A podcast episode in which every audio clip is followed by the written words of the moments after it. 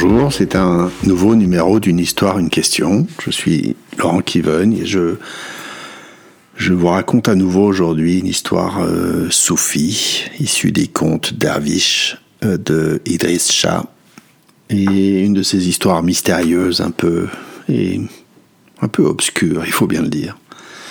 Et qui parle d'un être, euh, un soufi, qui habitait Bagdad et qui était particulièrement estimé, un homme de haute mystique, si, haute qu'on l'appelait le roi. Il tenait maison ouverte et on y rencontrait chez lui les gens les plus intelligents, les gens les plus cultivés.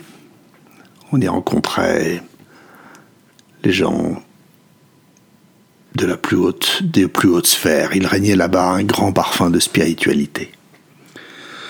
Voilà que trois, trois chèques, le chèque d'Irak, d'Égypte et, de je, ne sais plus quel pays, se rendirent, chez lui. Ils venaient de la Mecque où ils avaient fait leur pèlerinage et ils étaient guidés par trois muletiers illettrés. Bon, c'est une histoire d'hommes, hein. il n'y a que des hommes dans mon histoire. Désolé mesdames pour cette fois. Trois chèques et trois muletiers, trois savants, trois ignorants.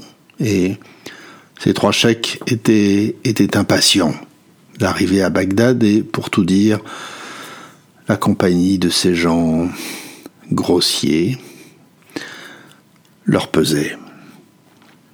Les voilà qu'ils arrivent finalement, après plus d'un mois de voyage, heureux d'arriver, non seulement à cause du voyage, mais comme je l'ai dit, à cause de la compagnie de ces muletiers qui leur faisaient des facéties.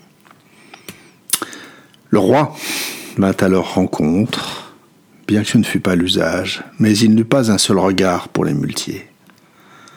Il salua ses hôtes, mais plus tard, les trois chèques virent l'homme qui saluait les muletiers, lesquels lui parlaient avec respect, et ils furent tout étonnés de voir le roi leur baiser les mains. Aussitôt, ils se dirent que ils avaient eu affaire à des maîtres cachés et qu'ils n'en avaient rien su ni vu. Ils, cherchèrent donc à, à approcher les muletiers qu'ils avaient autrefois repoussés et ils essayèrent d'engager la conversation. Mais le chef des muletiers leur fit cette très brève réponse. Allez, retournez à vos prières et à vos marmonnements. Nous vous laissons à votre soufisme et à votre quête de la vérité que nous avons dû endurer pendant 36 jours du voyage. Nous sommes de simples muletiers. Nous n'avons que faire de tout ça. Voilà, c'est la fin de mon histoire. C'est toujours un peu sidérant, n'est-ce pas, ces histoires? Il y a une part de nous qui se dit Ah bon? C'est la fin? Eh bien, malgré tout, mettez sur pause, réfléchissez à, à ce que pourrait vous inspirer cette histoire. Je suis certain que vous ne prenez pas ce temps, la plupart du temps, de vous arrêter sur les situations. Vous avez tort. C'est la clé absolument de tout. Quant à moi, euh, j'ai fait une grosse pause hein, avant, de, avant de raconter l'histoire. J'ai fait une grosse pause et ce qui m'est venu est tout à fait étonnant. Je me suis dit que... Alors je n'ai pas songé à ces muletiers en tant que gens ignorants ou intelligents. J'ai songé à ces muletiers comme gens qui étaient près du réel. Conduire une mule, c'est vraiment être tout près de la réalité. C'est vraiment subir les effets du complexe du vivant. Car quand une mule ne veut pas avancer, à quoi bon les théories?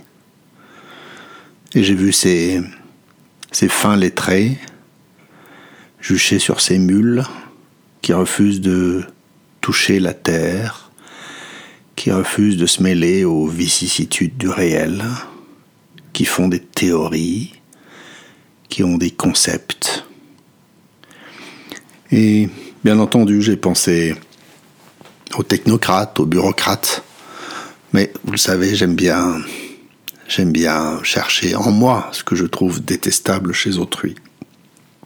Et je suis un homme de concepts et de théories.